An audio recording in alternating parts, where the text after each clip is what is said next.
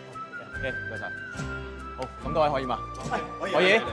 好，導演，咁我哋準備好啦，我哋準備正式嚟一個。好啦，預備，roll sound。林剔一， Action！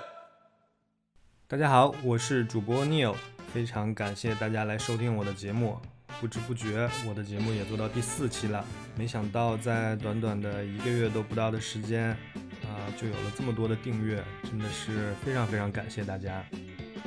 那我也希望大家能够更加踊跃的给我评论和留言，互动起来。你们的想法、你们的意见都对我非常重要。如果你有故事想要跟我分享，想要讲述出来给大家听，那我更是非常非常欢迎。好，这期节目呢，我请来了一个神奇的人物，他是我的好朋友，也是我的学长云中子。云中子曾经在一家很有名的电影机构工作，就是银都。他今天会给我们带来一些他有趣儿的经历，包括他参加《一代宗师》剧组里面的工作，啊，还有很多他做宣传发行的时候的一些故事，希望大家能够喜欢。好，我这里废话少说了，咱们进节目吧。欢迎大家来到游街湾午夜场。今天请来了我的这个好朋友云中子， Hello，大家好，我是云中子，一个散仙。散仙不错。云云中子现在是在北京做这个制片人，呃，对，主要是项目策划，还有一些编剧相关的工作，嗯主要是围绕着故事和有故事的人工作。 ，OK OK，这是你是属于项目的上游了，开发端。对，嗯，是的。你简单自我介绍两句吧。你过去在对过去最早是学历史出身的，但是呢，呃，这个天资太差，是吧？这个这太个这谦个虚无法无法穿透这个这个时光的迷雾， 反倒被电影是吧着了迷，这个入了道，后来就转去学电影，在香港浸会大学嗯读电影制作，嗯啊，这个是基本的一个成长的一个教育的经历。嗯呃，后面就毕了业以后呢，就比较幸运，就进入了电影行业。嗯从毕业之后吧，就一直工作到现在，呃，都在这个行业里头转悠，或者叫不断的摸爬滚打，总归觉得还是有意思吧。这个地嗯嗯方这么嗯长时间，也开始有一点对它的理解，也开始跟最初的对电影的认识完全不同了。但是还是前些年听过一句练武的人说的话，练武的人说的。对说这个这个有些东西啊，你练一辈子，到了了你才发现你才刚入了门儿，但是、啊呃，但是这种感觉并不会让你失落，反倒会让你觉得意趣无穷。哦，反而更兴奋。哎，这是我对现在我可能对于电影的这种感觉，就是就是这么一个感受。哎，真好，真好，不错，不错。那个云中子是我的师兄啊，比我高一届，所以这个毕业也比我早。那你是一零年的时候研究生就毕业了，但是你刚毕业之后直接进入这个行业的时候是在哪个公司工作的？呃，一零年的时候我是蛮还是蛮幸运的，那时候在香港嘛，对，所以就接触了一些香港的影视公司，然后也就加入了当时在香港做商业电影比较算是比较主流的一个呃电影公司，叫银都机构嗯，啊、也是一个老牌的香港的呃电影公司。对银它都嘛对，嗯它就有点这个小时候也看过，也对这两个字儿有点印象啊。然后后来少林寺。对对对对，少林寺那个时候，包括包括后来在在公司也有幸见到了当时少林寺的副导演，嗯这个嗯这嗯个呃林老师，就觉得蛮蛮传奇的人物出现在面前，这个感觉还是挺是特是别是的。更核心的主要是，呃，那个时候呃，银都在做一系列的，我认为叫做市场市场化的类型片，但是它又不纯粹是类型化，比如说像李安导演的《色戒》这一类的，就是它具有很强大的。呃，艺术感染力，同时又是一个很好的商业片哎，商业片。所以我嗯觉得这种东西对我来讲是一个蛮震撼的一些影响。那个时候也是在上学的时候就看这样的电影，嗯后来等到毕业之后就觉得可以去呃尝试一下，包括那个时候。呃，据我所知啊，当时嗯银都的业务也更多是根植于香港，但是呢，它是目光投在大陆，然后面向内地的。对对对对，所以它嗯也愿意招募我们这一批在内地有生活经验的啊，有内地背景的。对对，内地背。景的这个学生，这个嗯就、呃也是一种也是一种方便吧，嗯嗯，这样讲。呃，云中子是在银都做到一一五年。对，到到到一对到一五年，对，你可以简单说两句这个关于银都在内地的这个这个架构或者是是这个组织的一些情况吗？呃，其实它也很简单，就是就是它作为一个香港老牌电影公司，嗯它那个时候已经比较敏锐地感受到了呃内地电影市场的蓬勃发展，嗯所以他就把很多精力就投放在内地的市场的这个调研，包括对于内地宣传发行渠道的铺通，嗯啊，都是他的工作。嗯所以以那个时候我们就相当于说在呃北京就是银都的一个桥头堡吧，嗯啊，那么很多项目从开始的呃策划阶段，我们就介入，就了解这个项目，嗯然后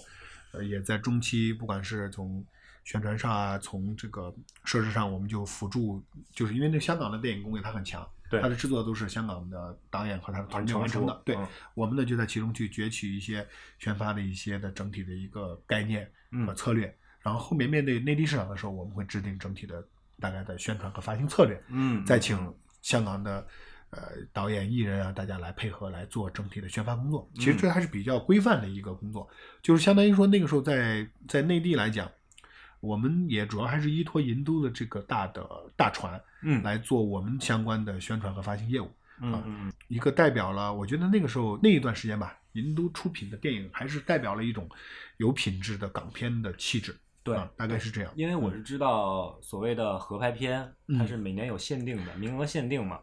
对然后这个银都是有一个它的资源在的，对吧？对，那个时候包括银都本身这个公司，这个这种呃，就有一些历史的公司，大家也知道它之前的长风新的这样的历史，嗯它本身对于影片的内涵，包括对于影片的这种价值观导向，它都非常的在意，嗯就是导人向善，导人向好。对这对都对一直是银都制片的一个思维，包括像大家熟知的像少林寺啊这一类，是就它它始终是带有一点，呃，我认为带有一点价值判断的。嗯所以在后面大家能看到的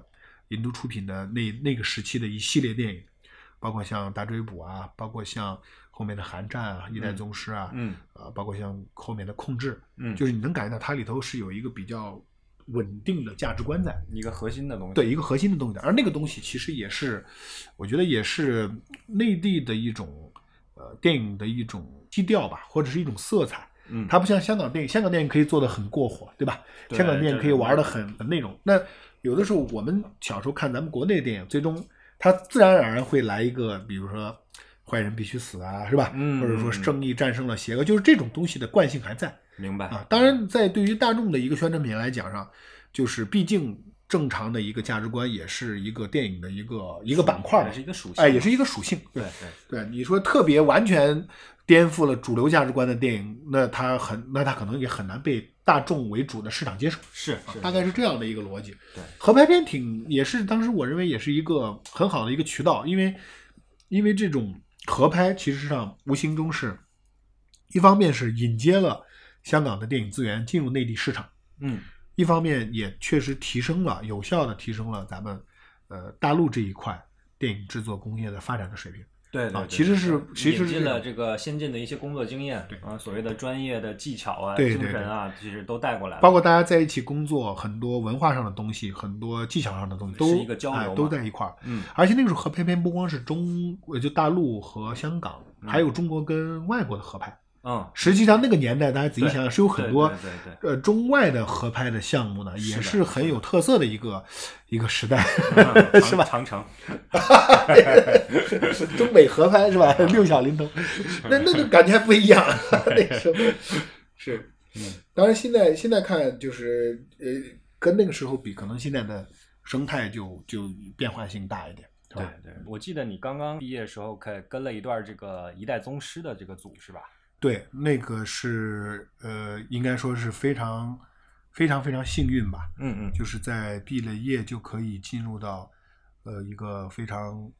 呃高水准的剧组，嗯嗯去工作、去体验、去重新理解电影是怎么生产出来的。嗯虽然大家在学校里头也也拍一些作业，也参与一些，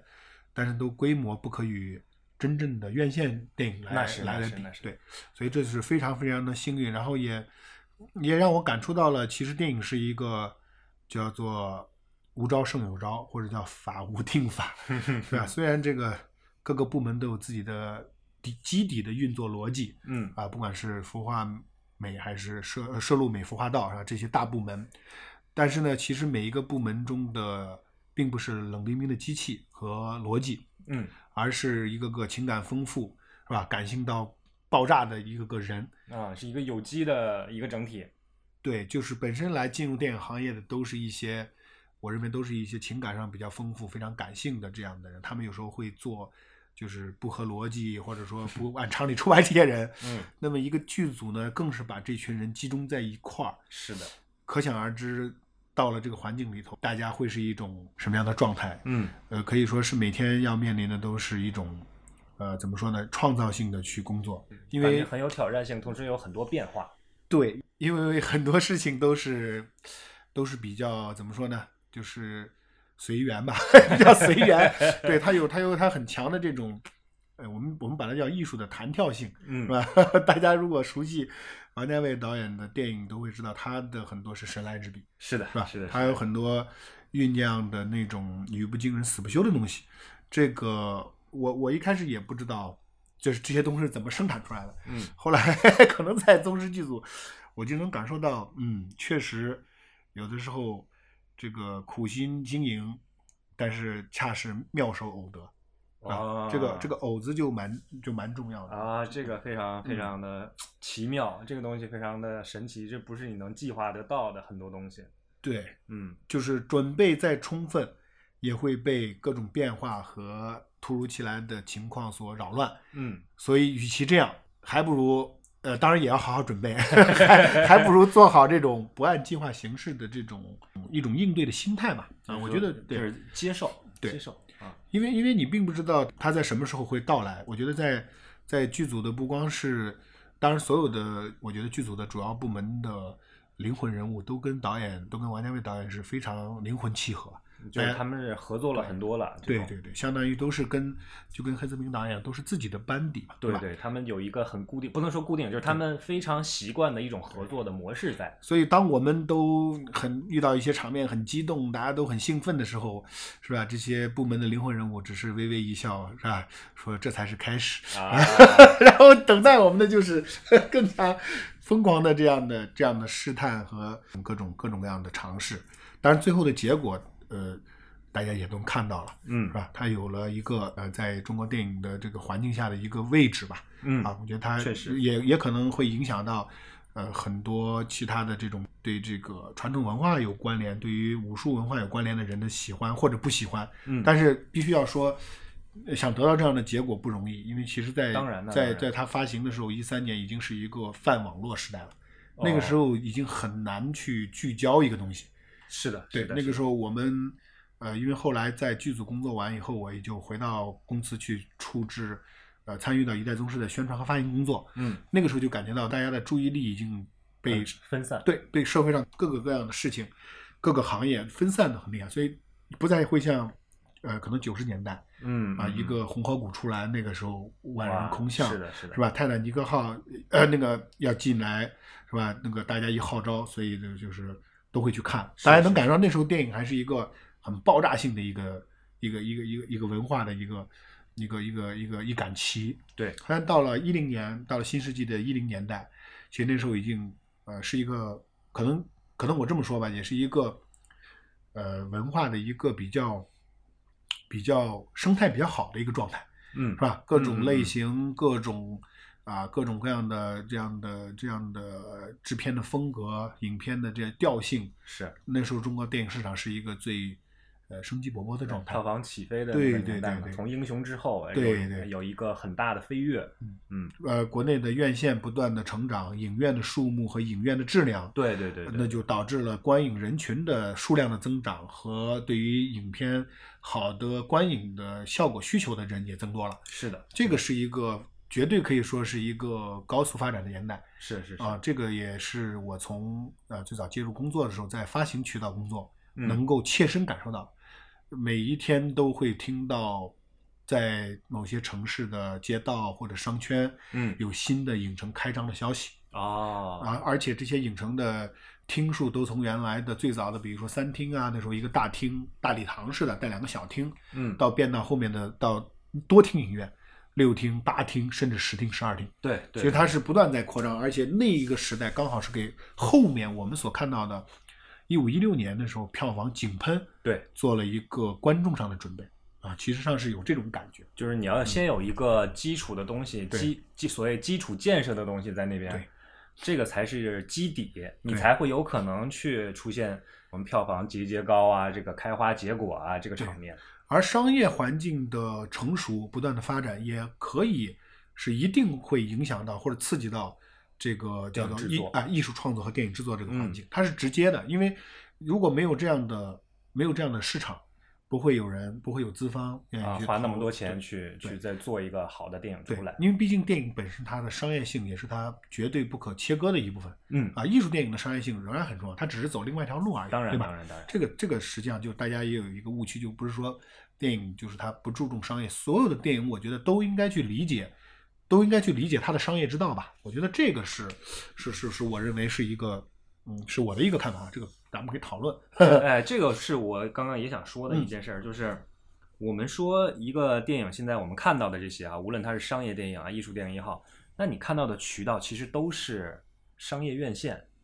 在这个东西上你是不应该分的那么清楚嗯，啊。我当然不是说我去攻击某一些艺术电影，或者是怎么样一些作者性很强的电影，对，那你既然选择了这条路，你通过这个渠道去让观众接触到，那你一定要考虑到商业回报问题，因为它是一个商业行为嘛。嗯对，哎，我们那个上学的时候，你记得我们学校请来这个蔡明亮，对，蔡明亮导演，嗯，他的就是很不一样了，对，人家的电影是可以放到美术馆、艺术馆里面去展出的，对，啊，他就把它当着一个这种的艺术作品，而不是说我用它来来作为一个商业院线的东西上映给大家来看，对，那你可当然你可以有你的艺术创作、个人品味在里面，因为有人愿意出钱支持你做这件事儿，OK 没问题，但你如果一旦涉及到商业院线了，那就是有人投钱进来，其实他是想要赚钱的嘛。我也当然也也知道有那种所谓土豪商人啊、对煤老板对啊，我就是想投一个获奖的片子啊，也无所谓对啊。但是我是从大体上来讲，既然是你是走一个商业的路线，那你肯定要考虑商业回报的问题，你肯定要考虑到你观众的接受程度问题，对吧？对，这个我觉得刚说的很对，就是呃任何一个制片项目从最开始的时候，你说他要是不考虑这个，那是他呃，我觉得是他自己的一个缺失。嗯啊，包括像王家卫导演这样一直大家冠以他是艺术大师或者叫做电影大师这样的名头，其实导演在本身对商业的考量也是非常。有他自己的一个完整的一个思维逻辑的，那当然啊了，只是说最后市场会怎么反馈，那这个东西有的时候只能说这个胜负，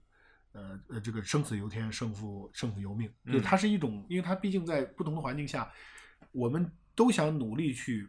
把整个市场的卖，但是我这些年我恰好就又能感受到，实际上那有时候那个合力，就当一个电影要发行的时候，当某种合力出现的时候，比如说社会的关注，嗯，比如说资方的决心。嗯，嗯，比如说演职人员的奋不顾死，对吧？就是当出现了所谓的这个文官不贪财，武武将不怕死，嗯那这个国家是打不败的，对吧？嗯嗯，这种我把它称之为一种合力，比如说嗯像当年的战狼，是吧？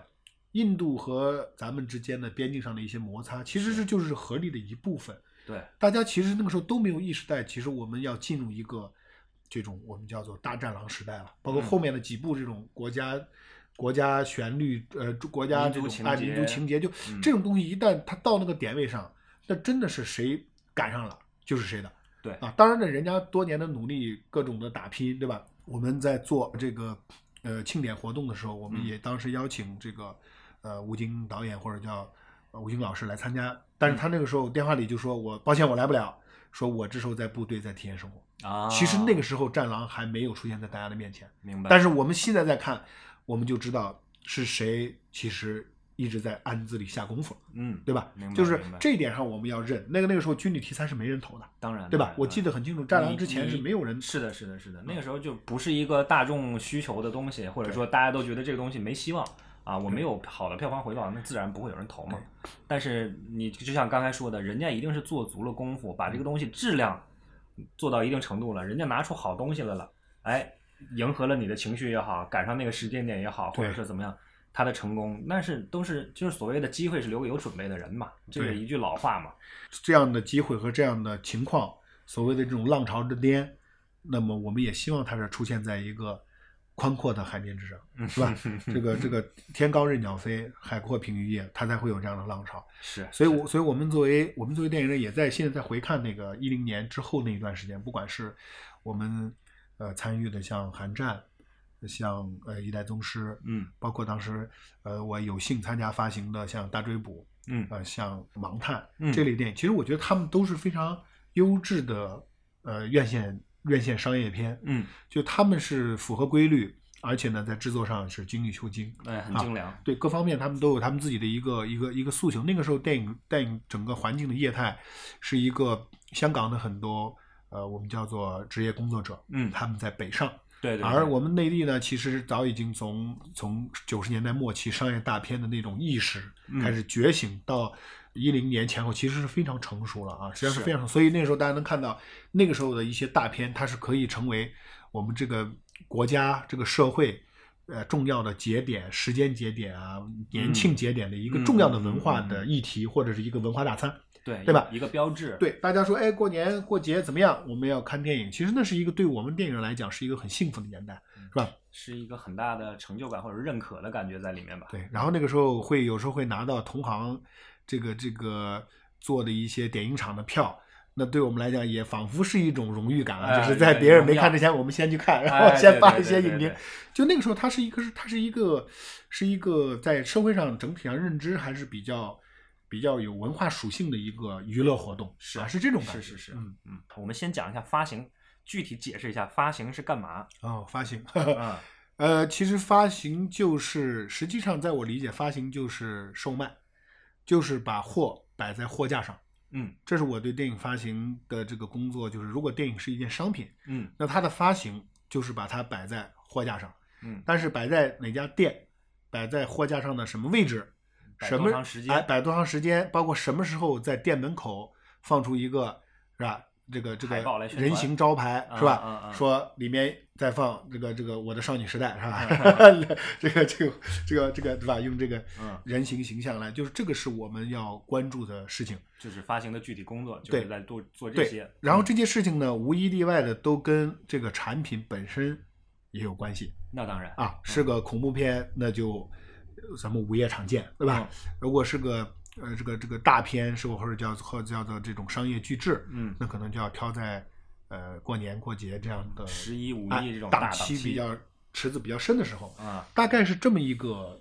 大概是这么一个理解吧。对于嗯对于嗯发行嗯工作，嗯，发行有这种专门的以发行为生的公司吗？因为我我的印象中，很多发行其实都是一些电影制作公司，它会有一个发行部门儿，或者说集团下面的一一个分下来的这么一个功能啊。嗯有没有那种好好比说，我是一个二道贩子，我嗯就专门买东西来卖的，我就是专门做发行的这种公司。呃，如果是面对这个问题的话，我的感觉是在我的印象中有嗯有这样的公司，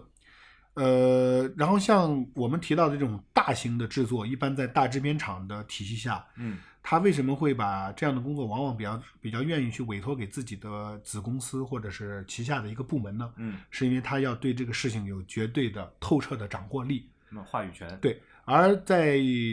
在过去的那个时代，其实上因为是原来的电影公司制度，所以它没有这样的体系。到了后面就是自由的资本进入以后，呃，投资变大了，大家对于商业上的要求和肯定和确保性也要增加了，嗯所以这种发行工作就变成一个非常呃有规则性的一个一个具体的多步骤的复杂工作。嗯，所以，所以当然，制片公司对于这个片子的理解、认识也是最深刻的。对所以他不愿意，一般啊不太会把这种大型的工作交由别的第三独立方的公一司个去做。对，嗯但是同时按照这个逻辑，我们去想呢，有一些小的第三方或者叫独立制片公司出产的规模，就我指的是制作规模啊，比较嗯小的影片，嗯那么他们就可能在市场上寻找一些像呃这种大的公司下面的这种有有这种渠道或者有这种实力很强的发行公司来发，啊，或者也可以选择一些另辟蹊径的、有自己独特想法的。嗯那么这个我知道的，之前在国内也有一些公司，像我了解到的银翼文化啊什么，他们就是发一些非常有口碑的小小众众的的也有作。品对，其实他们有他们自己的营销的渠道和他们的策略对，我觉得那个时候这个苗头，我个人认为啊，其实上如果在电影是一个，呃，当然这里头市场就是是不是往那个方向走，现在不好说。但当年我认为是大中小慢慢的会出现一个分层。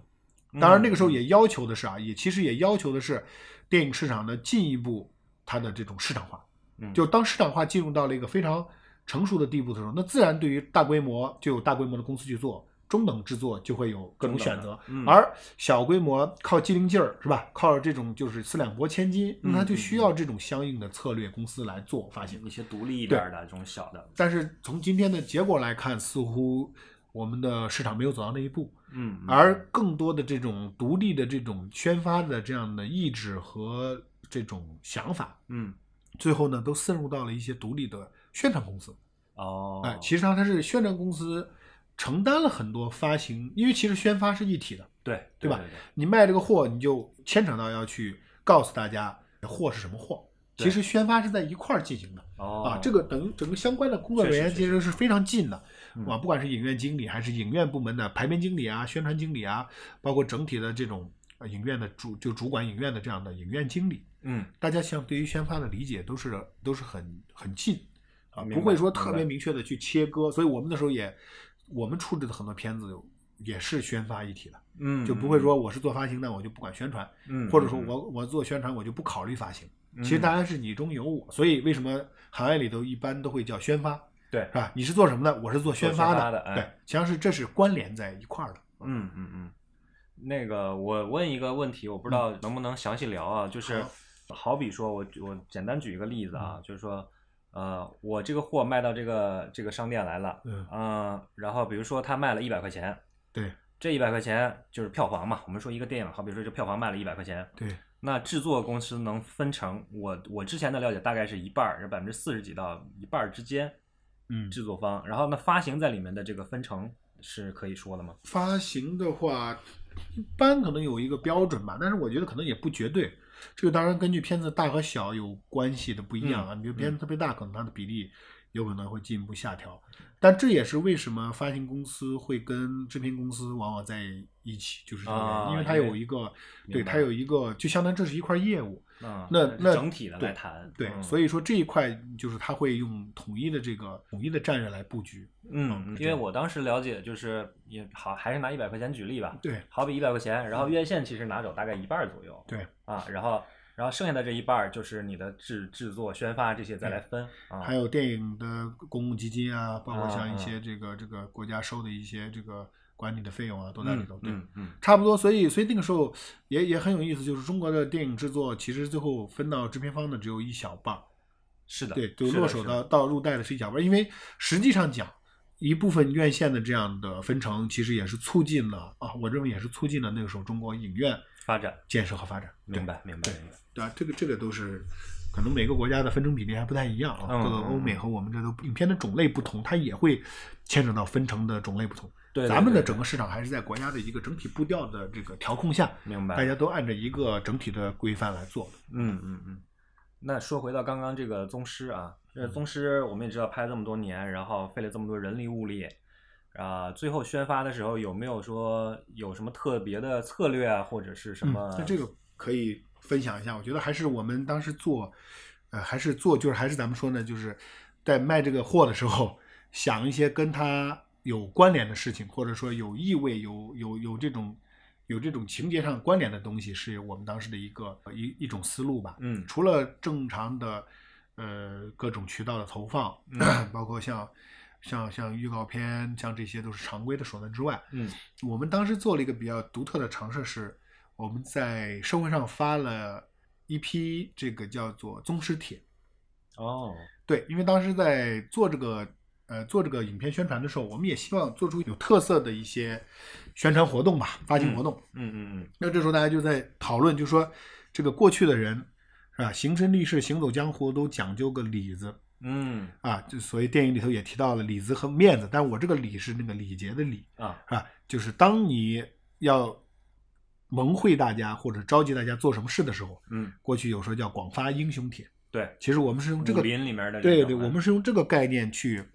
做了宗师帖的这个宣传物料。哦，，对，是，而这个宣传物料中其实就就用了很多的心思，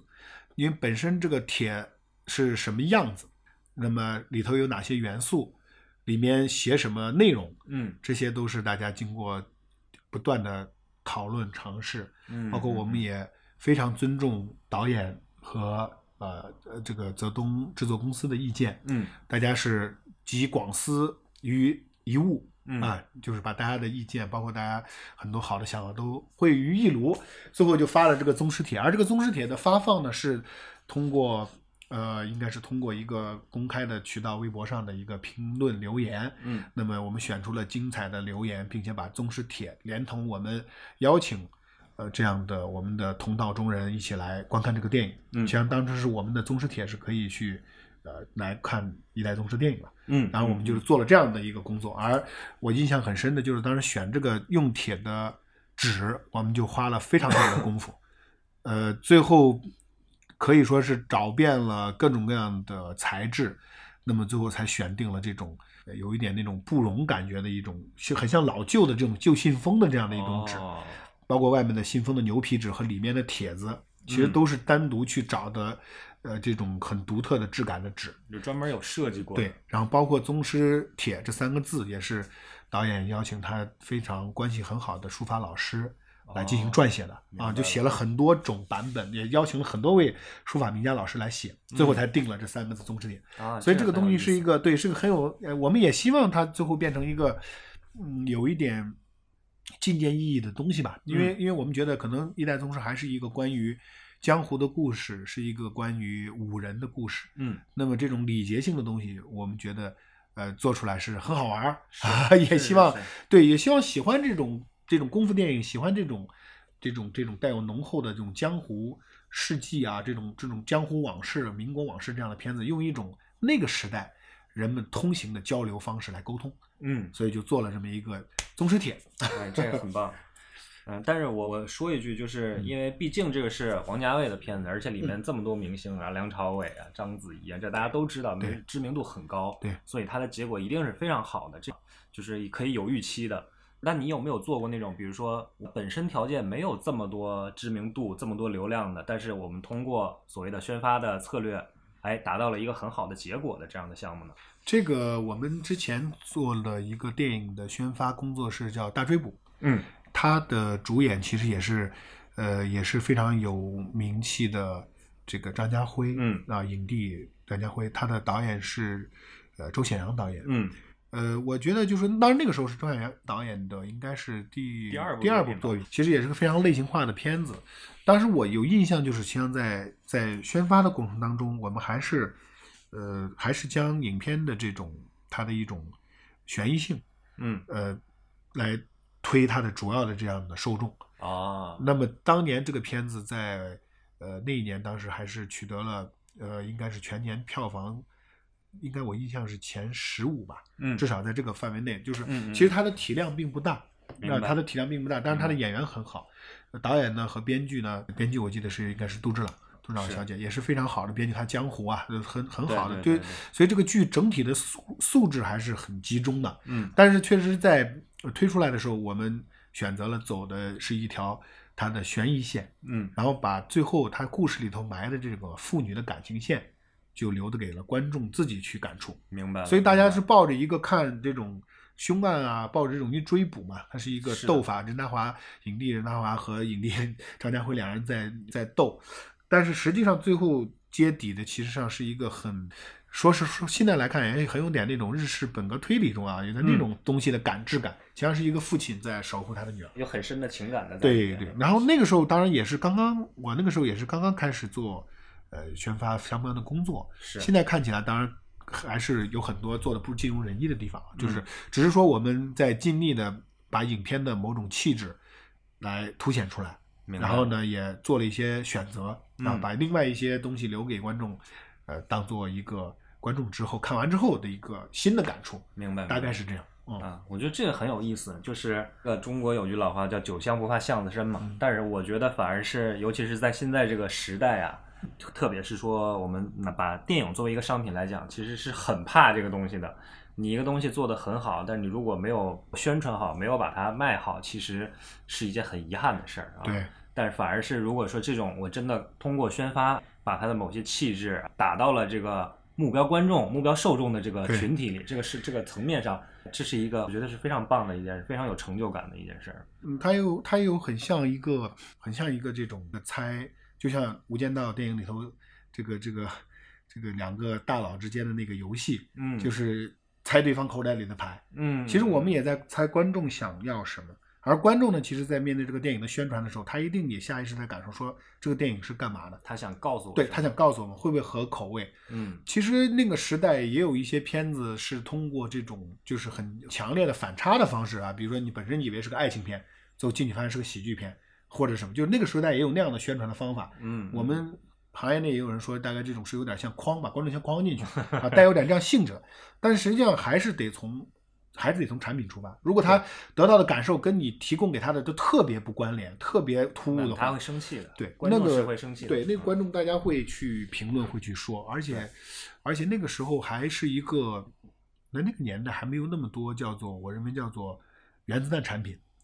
像今天我们的市场中有一些，我把它叫叫 A bomb，就是原子弹产品，嗯它一出来，基本上大家就只能退避三舍，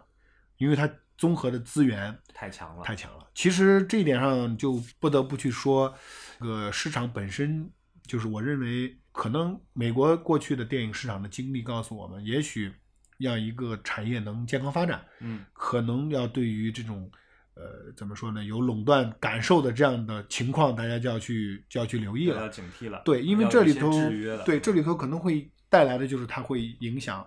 它会去掌控所有的资源。那不是说它掌控资源要做坏事，但嗯是它可能会把一些多样性和一些可能性就消灭掉了。嗯，那啊这个东西它是影响的是整对个生，态，我觉得更懂商业的人应该理解一个公平、公开、自由的市场对于整个行业，对于某一个行业它的价值到底有多大。啊，此处应该想起那个抖音非常有名的一个背景音乐啊，危险，危险，危险，危险啊！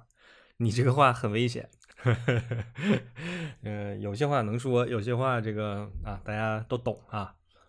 那今天这个由于时间关系，啊这期节目到这里也差不多了。这非常感谢云中子给我们分享了很多啊做宣发工作时候的一些故事啊和经验，也还有很多他自己对于电影的一些看法。我觉得非常宝贵。嗯，那我们差不多这一期节目就这样。大家如果对于宣发的工作有什么想要问的，可以到评论区去留言，或者你有自己的故事想要分享的，也可以告诉我们。那我们下一期的节目会继续跟云中子去聊一些关于项目开发的一些故事，希望大家能够继续来收听。好，今天的节目到此为止，再见。